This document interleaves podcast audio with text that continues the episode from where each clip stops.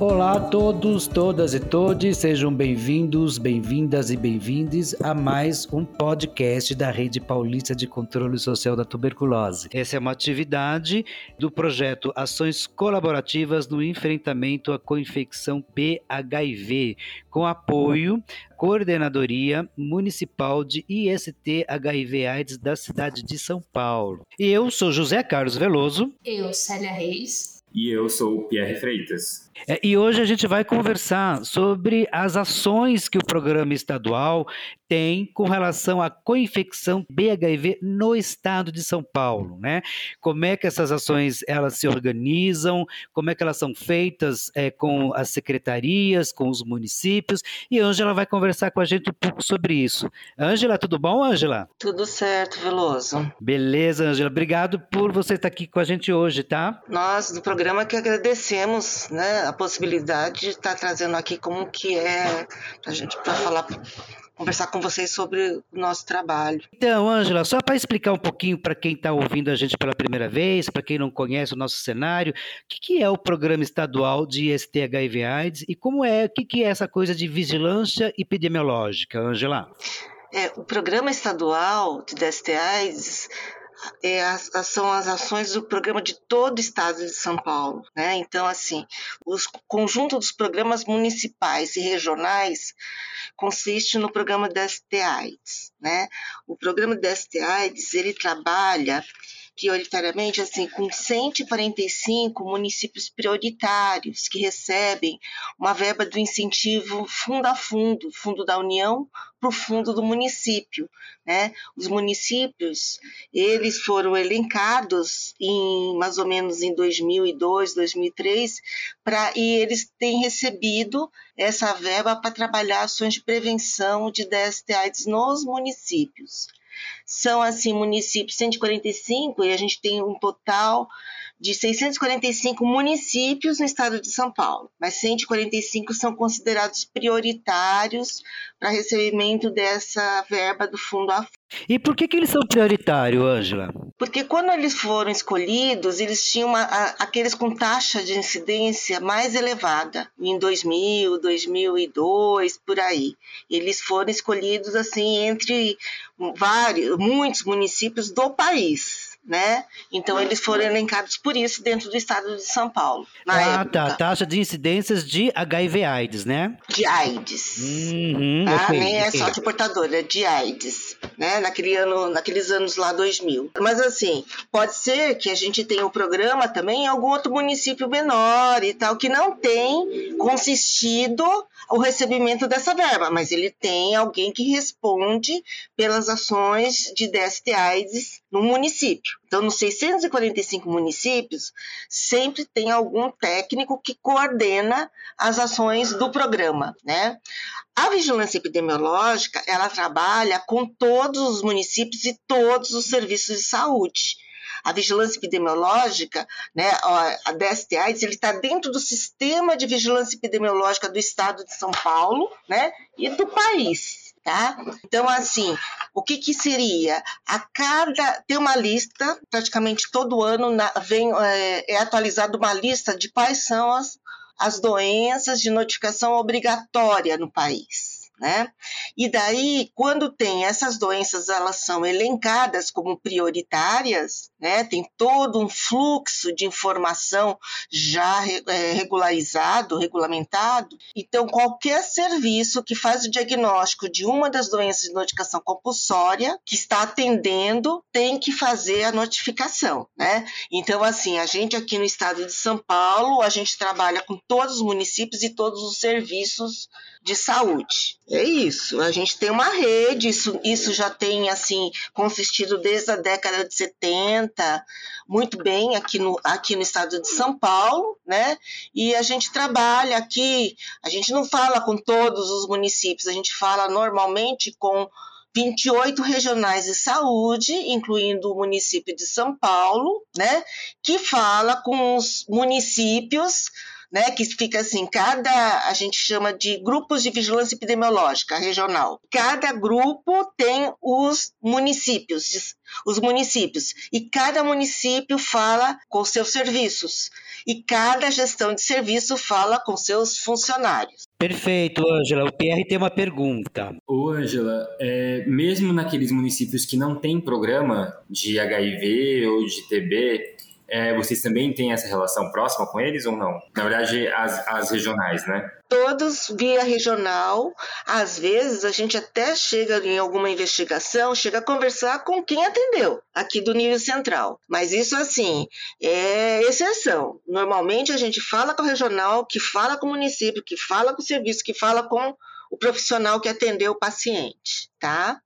E assim, e eles, por exemplo, assim, às vezes um município bem pequeno não tem é, quem acompanha o portador, né, do, do HIV, né, da pessoa portadora do HIV. Mas então, mas tem para onde caminhar. Normalmente é o município polo, né, da região, né, que tem um serviço mais estruturado que vai acompanhar o tratamento tal dessas pessoas vivendo com HIV/AIDS. Angela, e, e, como, é que, como é que é essa questão? Agora falando sobre co-infecção TB-HIV, né?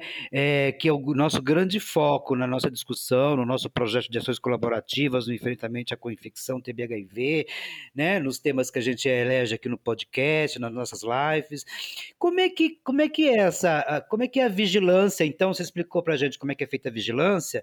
Como é que a vigilância, então, é realizada com a co-infecção TB-HIV no estado de São Paulo? Paulo, Angela? Olha, assim, né? É, os portadores, né, pessoas vivendo com HIV/AIDS, eles ficam. A gente tem mais de 200 serviços especializados em HIV/AIDS no estado de São Paulo que acompanham pacientes, tá? Pode ter um médico em outro município que atende seis pessoas? Pode ter, mas a gente tem esses serviços que são, acho que, 203 serviços especializados. Tá? Então, assim, quando a pessoa tem é, nesses serviços né, de pessoa vivendo, sempre está sendo feito lá, faz um diagnóstico de TB, tá? E daí lá eles acompanham além né, do HIV o tratamento da tuberculose também. Pode ser que o, a pessoa ela é, é, identificada com TB, né, diagnosticada num serviço de um, um OBS, tá? E daí também é feito o diagnóstico de HIV. Então, eles normalmente encaminham essa pessoa infectada pelo HIV e com TB para esses serviços especializados, tá? Porque ali ele vai acompanhar né, a fazer o acompanhamento da questão do HIV e também vai tratar a tuberculose que, que acontece? Às vezes a gente tem esses centros, por exemplo, assim, nós aqui da, do CRT, Centro de Referência, somos um serviço especializado que acompanha pacientes. Nós temos cerca de, eu acho que 7 mil pessoas infectadas pelo HIV sendo acompanhadas aqui. Mas a gente tem gente de Osasco, a gente tem gente de Franco da Rocha, né? E daí, quando ele tem tuberculose, é muito difícil ele vir tomar aqui o medicamento todo dia para TB, né? Porque daí se for fazer supervisionado Aí a gente faz o que fala, faz o, o tratamento cooperado. A gente repassa para a UBS mais próxima da casa da pessoa, né? E ela fica indo lá nessa UBS tomar o medicamento da tuberculose, tá? Tem pessoas que preferem vir aqui. Tem muita gente que mora no centro de São Paulo, tal. Eles preferem vir aqui no centro de referência tomar, tá? Mas a gente quando é tem essa dificuldade, né, de, de localização, né? É, a gente repassa o, faz o tratamento cooperado da tuberculose. É, então, Angela, mas isso acontece com todos os municípios, porque a gente pensa que São Paulo, você falou, tem 600 e tantos municípios, né? Se, por exemplo, é um caso lá em Bauru, por exemplo, né, que está, sei lá, quatro uhum. horas de São Paulo, como é que é monitorado esse tratamento nessa coinfecção TB-HIV, Angela? Mesma coisa, ele, tipo assim, está sendo atendido no centro de referência de Bauru é de um outro município, né? Então ele vai lá por conta do HIV, ele passa a cada três, seis meses. Se tem um diagnóstico de TB, isso daí, a vigilância do serviço específico, mas a vigilância do município vai conversar com a vigilância do município que a pessoa mora, né? E vai estabelecer com a pessoa, né? Se ela concordar, é claro, dela ir tomar naquela UBS mais próxima da casa dele, o medicamento da TB, tá? Porque não dá para ele ficar lá, sei lá, 40 quilômetros, né? Todo dia ficar indo para Bauru. Perfeito, tem que facilitar a vida do usuário, né? Se a gente quer realmente que o usuário, o usuário que está lá fazendo um tratamento, principalmente para tuberculose, chegue até o fim, né? Porque para HIV AIDS, a gente sabe que o tratamento ele é contínuo, não tem como, né? É, enfim, o tratamento é eterno na vida da gente.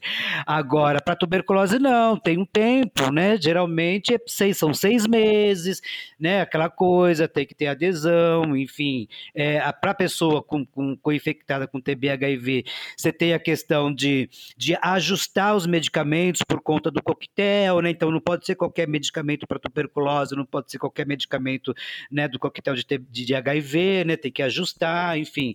É, mas tudo por um tempo, né? Porque o tratamento para tuberculose tem começo, meio e fim, né?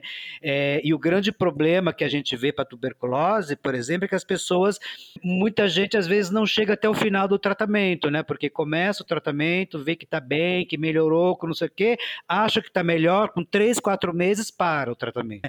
É, e aí isso é um perigo, né, Angela? Certo.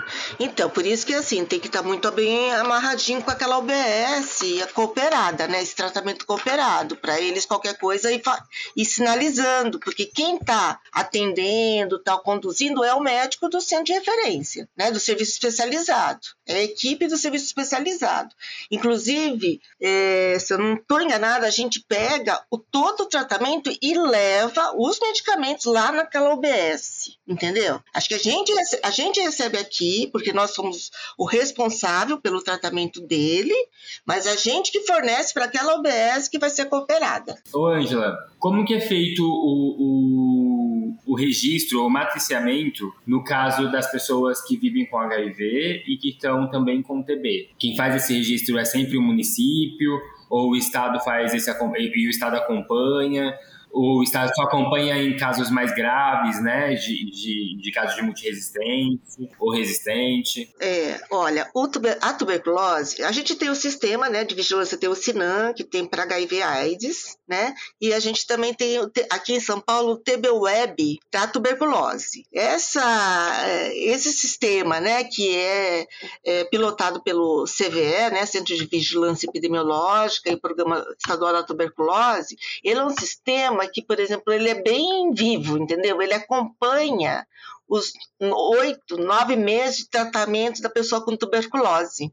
Então, assim, por exemplo, assim, o CRT fez o diagnóstico e notificou o caso. Só, só para ficar bem claro, assim, então, as pessoas que têm, independente de ter HIV é, e forem infectados com TB, elas vão no serviço de saúde vão ir para um sistema e esse sistema vai fazer o acompanhamento dessa pessoa desse período de tratamento. Vai. Isso em todos os municípios, independentes de ter ou de não ter o programa lá naquela cidade. Todos os municípios têm esse programa, esse sistema da tuberculose é online, entendeu? Então, assim, ah, ele fez o diagnóstico aqui e mudou agora, vai continuar o tratamento da TB em, sei lá, em Botucatu, né? A gente, aqui a gente começou, a gente fez a notificação e ele ficou tratando aqui dois meses. Aí a gente transfere o caso para Botucatu e Botucatu continua alimentando o sistema TB Web para falar, ó, todo mês ele está vindo tomar. Mas uma outra dúvida, esse paciente, dependente de quem seja, ele tem que ir sempre na unidade de saúde para tomar uma medicação. Ele nunca vai poder levar para casa, por exemplo. Olha, pode ser, tem alguns casos, né?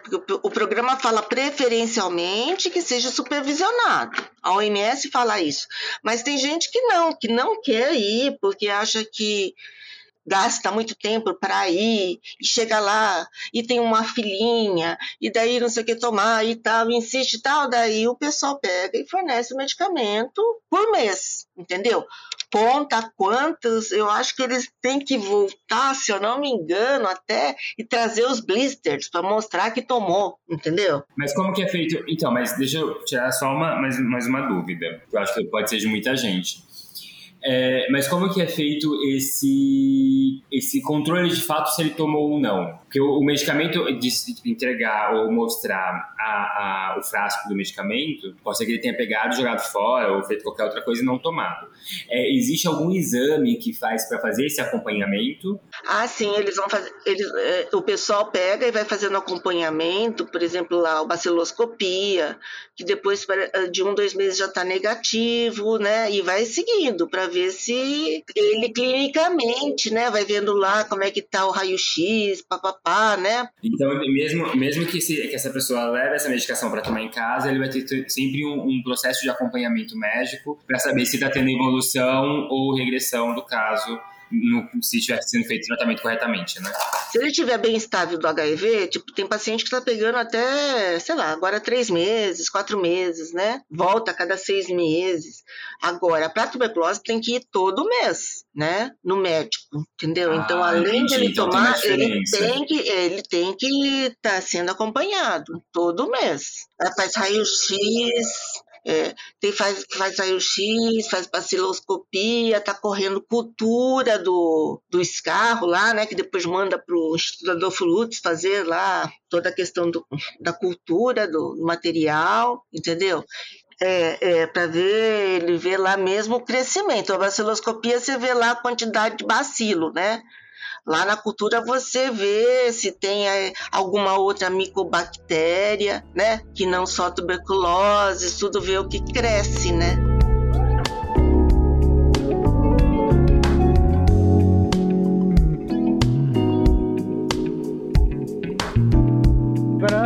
Pra gente qual é o cenário hoje de co-infecção TB-HIV no estado de São Paulo. Tem muita gente, tem diminuído, tem aumentado. Agora, com relação à pandemia, a coisa se estacionou. É, enfim, como é que como é que está acontecendo a, a, a, essa conjuntura agora no estado? Olha, a... teve menos diagnóstico de tuberculose, né? É, diagnósticos que estão perdidos aí que a gente vai tentar recuperar, né? Agora, isso foi bastante discutido. A Angélica colocou, né? A situação da, que a, a, tuberculose perdeu, né? Muitos a oportunidade de diagnóstico aí dessa pandemia. E assim, mas normalmente a gente tem cerca de 20 mil casos novos de tuberculose no estado de São Paulo. Desses, 10% tem Então, a gente tem cerca de 2 mil pessoas com tuberculose, novos casos de tuberculose entre pacientes HIV positivos, tá? Mas assim, isso a gente tira, monitora a coinfecção pelo banco da tuberculose, né? E todo mundo deveria, todo mundo que tem tuberculose deveria fazer o HIV. Tem algumas regiões, e assim, a gente quer 100%, tem algumas regiões que está 90%. Então, em cada 100 que ele faz diagnóstico, 10 eles não, a gente não está fazendo o, o, o teste HIV, né? Então, isso daí a gente tem que melhorar cada vez mais.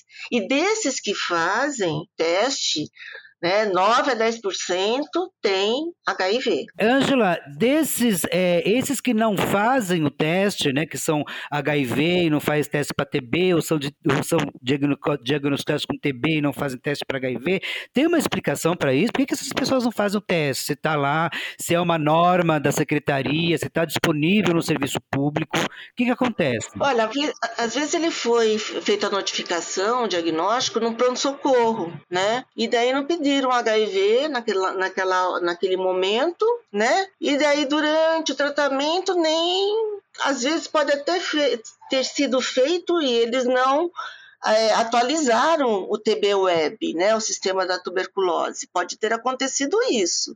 Mas, Ângela, fazer foi diagnosticado com TB, não é, isso não é um protocolo é o protocolo. do Ministério da Saúde, onde em todas as pessoas que forem diagnosticadas com TB ou com HIV, fazer o exame um para outro? Ou se eu descobrir que tem TB, vou fazer para HIV. Descobri que eu, tenho, que eu vivo com HIV, vou fazer de TB? Isso não deveria ser em todas as unidades de saúde, em todos os lugares que as pessoas forem. É, PR, tem uma coisa assim, uma, uma questão que a gente tem que trabalhar bastante, daí não é só para tuberculose, para todos os agravos, o cumprimento do, dos protocolos de assistência, tá?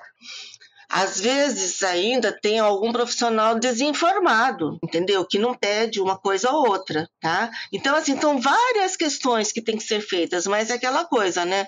Na, é muito importante a gestão de cada serviço. Além da pessoa, do profissional que está atendendo, né?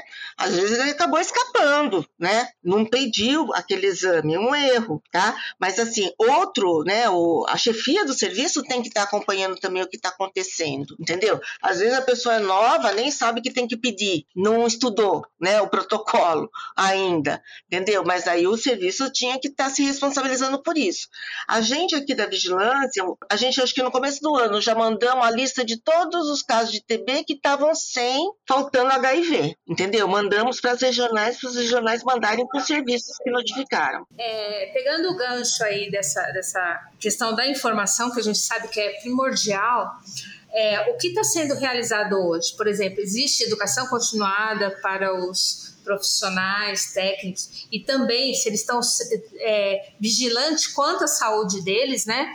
E campanhas, projetos, o que está sendo realizado hoje, embora nós tivemos o problema da pandemia, né? Que teve uma condição ímpar em relação a, a tudo que está acontecendo na saúde. Mas o que está sendo feito, se existem projetos futuros, como que, como que se vai se dar essa informação para que a gente tenha um trabalho mais efetivo, no âmbito de toda a sociedade, não só de técnicos também, né? Sim, sim, eu acho que, a, por exemplo, assim, durante todo o ano, a gente teve uma vez por mês as manhãs positivas aqui, né? Aqui a gerência de assistência com temas, né, de vários temas né, da assistência do, do cuidado de pessoas com HIV AIDS né, para os serviços, municípios, né, uh, uh, os programas municipais, os programas regionais, né, sobre várias questões, tipo de adesão, vinculação, né, dessa questão toda da, de, de, infecção latente, da TB, vários temas que foram feitos. Também continuaram sendo feitos, né, hepatoaides, eu acho que teve dois anos seguidos, uma vez por ano eles sempre têm, então muitos infectologistas e demais profissionais de saúde é, acompanham. O Ministério também, o Programa Nacional tem várias também aulas temáticas, né? É, os PCDTs, que é os protocolos clínicos e terapêuticos para TB, para HIV, para sífilis, DSTs e tal, foram divulgados, entendeu? E assim, sempre tem oportunidades, né? Mas a gente também convive lá. É importante que não só essa questão, assim, que são programas de saúde pública, fiquem né, só na dependência do médico que faz o diagnóstico, mas de todo o serviço, todos os profissionais têm que saber quais são as ações de prevenção e controle de determinado agravo. É, Ângela, eu acho que é importante ressaltar também que a gente tem cursos EAD, né, cursos à distância sobre vários temas, incluindo tuberculose, né? A própria Secretaria Estadual da Saúde tem uma plataforma de cursos EAD para profissionais de saúde. Quem não é profissional de saúde também pode fazer, é só entrar lá na plataforma, se registrar e fazer, né? E tem lá cursos para tuberculose, com infecção TB-HIV, é, manejo de, de tratamento de sífilis, de, de HIV enfim, tem um monte de coisa de uma linguagem bem tranquila para profissionais de saúde de todas as áreas, né? Eu mesmo já fiz alguns, inclusive, né? E, e são bem tranquilos, né? É, é uma ferramenta de, como a Célia acabou de dizer, é uma ferramenta de educação contínua, né? Agora é importante dizer também que os municípios são responsáveis por capacitar os seus profissionais de saúde, né, Ângela? Verdade. Inclusive, assim, o município de São Paulo, aqui o programa municipal de controle da tuberculose e de DST/AIDS são muito dinâmicos, né? Eles oferecem muitas oportunidades para os profissionais de saúde, tá? Então, assim, cada município é responsável por isso. E assim, o município poderia até fazer um programa de treinamento, sei lá, reciclagem, né? Que todos os funcionários fizessem determinado curso, que assistisse determinada aula, né? Fizesse algum tipo de programa para que todo que, que as pessoas pudessem, não é só da cabeça dele se ele quer, é importante que ele faça, porque ele vai atender casos. É verdade, ainda mais agora com a pandemia, né, Ângela?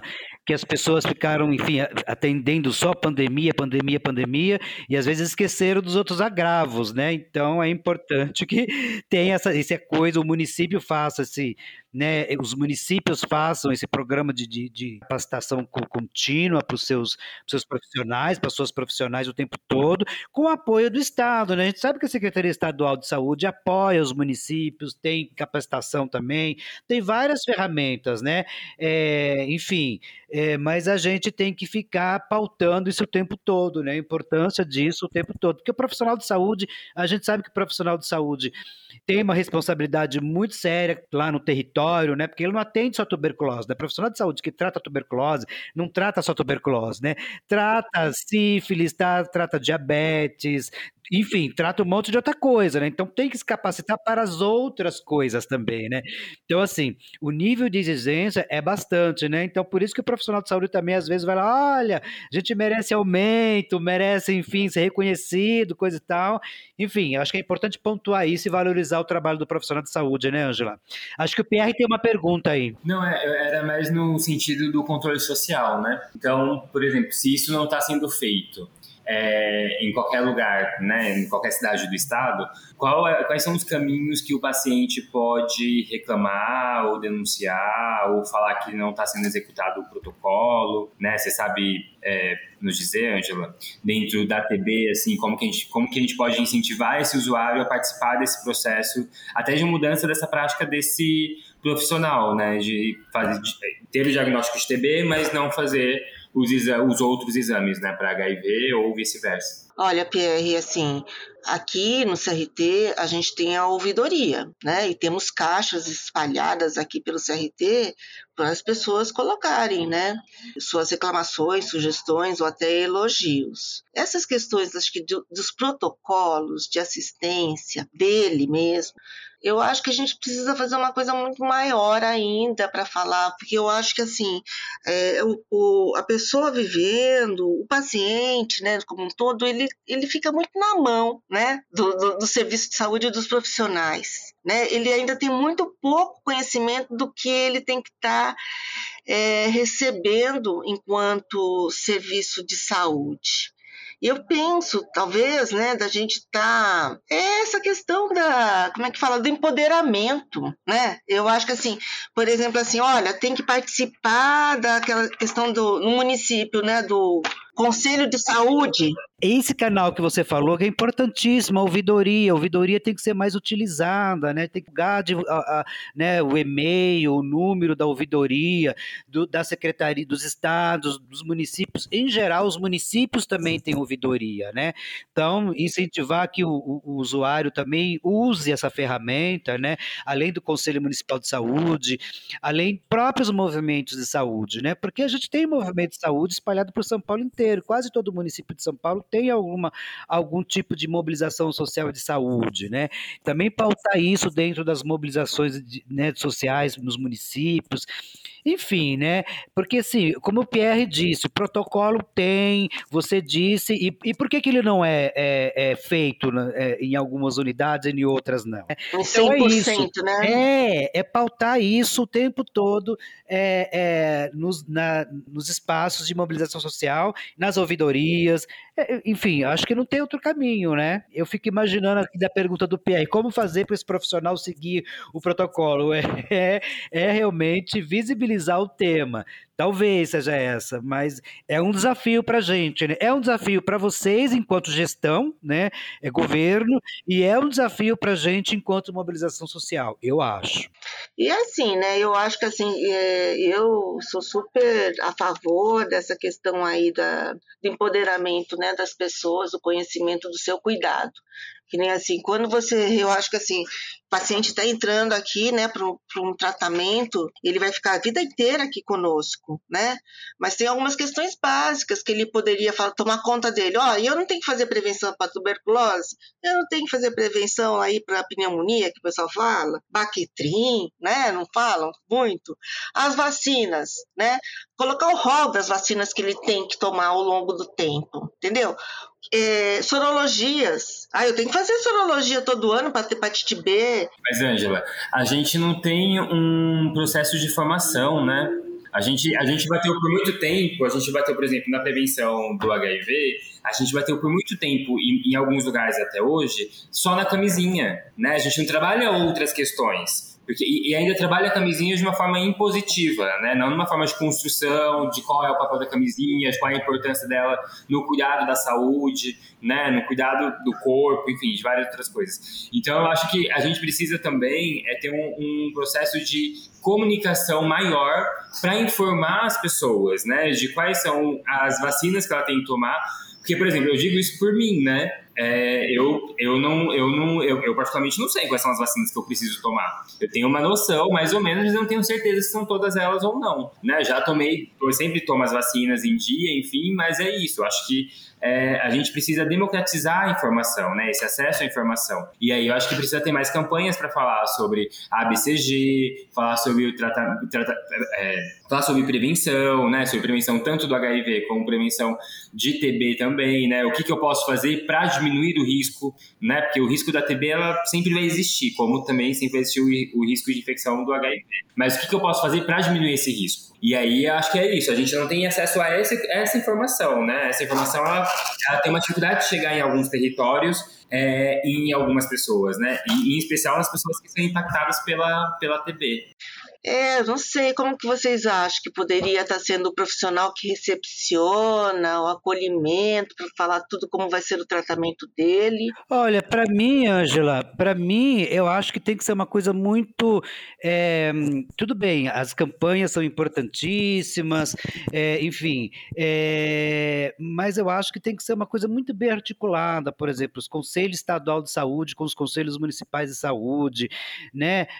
enfim eh, chamando a atenção, colocando o tema é, TB, com infecção TB-HIV nas, nas reuniões, levando isso para as unidades básicas, territórios, porque a vida da gente acontece nos territórios, né? O profissional de saúde que tem que informar a gente que não sabe sobre isso, né? Enfim, então é, enfim, é uma articulação que de certa forma ela já existe, mas a gente precisa aperfeiçoar e melhorar cada vez mais essa articulação. É verdade. E ainda Infelizmente, infelizmente muito, né, dessa questão técnica fica na mão do médico. Às vezes os outros profissionais, não é que assim o médico só quer ter o poder para ele, tem muito profissional que não quer saber. Exato, né, não quer ter responsabilidade, né, Angela? É, deixa tudo em cima do médico. O médico, ele, tipo, em 15, 20 minutos, ele tem várias questões para tratar com o paciente para ver clínica tal, umas coisas que só o médico pode fazer, entendeu? Então, assim, as coisas têm que ser complementares entre os profissionais de saúde. Então, isso assim, é muito importante a gestão de cada serviço, entendeu? Como que você encaminha a questão aí do atendimento, do cuidado, para o grupo, né? Para o grupo fazer. O grupo fica responsável, né? E é perfeito, isso, eu acho que a gente tem que fazer muita coisa ainda, né? Eu Temos achei muitos assim. desafios, né? É, é. Isso tudo que a Ângela traz para gente, né? É, são desafios, né? A questão da, da própria coinfecção, TB, HIV, o monitoramento, né? A realização de exames para quem tem é, tuberculose, fazer o exame HIV, para quem tem HIV, fazer o exame de tuberculose, né? Então, isso é importantíssimo a gente colocar nas pautas dos conselhos municipais de saúde, na pauta dos, das, das, das mobilizações sociais dos municípios, dos territórios, né? Para que isso realmente aconteça nas unidades de saúde, né? Tanto nas unidades que trabalham com AIDS e nas unidades é, é, básicas de saúde, né? Ângela, queria agradecer a sua presença aqui no nosso podcast com esse tema tão importante. Só lembrando para os nossos e nossas ouvintes que a gente já tem outros podcasts com o mesmo tema, né? Sobre tratamento de TB-HIV, é, tratamento preventivo, né? Que a gente falou aqui. Então voltem lá, deem uma olhada nos nossos podcasts, né? É, nos, nas outros, nossos outros episódios é, para maiores informações, viu, pessoal? E olha só, queria antes de terminar também fazer um convite para ouvir o nosso último podcast da nossa temporada, é, o que vai ser o nosso próximo podcast. Então, é, é, a gente vai encerrar essa temporada, mas a gente continua o ano que vem, viu, gente? Ângela, obrigado pela sua participação. Pierre, Célia, obrigado por estar aqui com a gente, para desenvolver a conversa. É, lembrando que esse é uma, essa é uma atividade né, do nosso projeto Ações Colaborativas no Enfrentamento da Coinfecção B-HIV, com apoio da Coordenadoria Municipal de IST HIV AIDS do município de São Paulo. Ângela, obrigado, um forte abraço e até a próxima. Nós que agradecemos aqui do programa estadual. Obrigada, Ângela. Um abraço.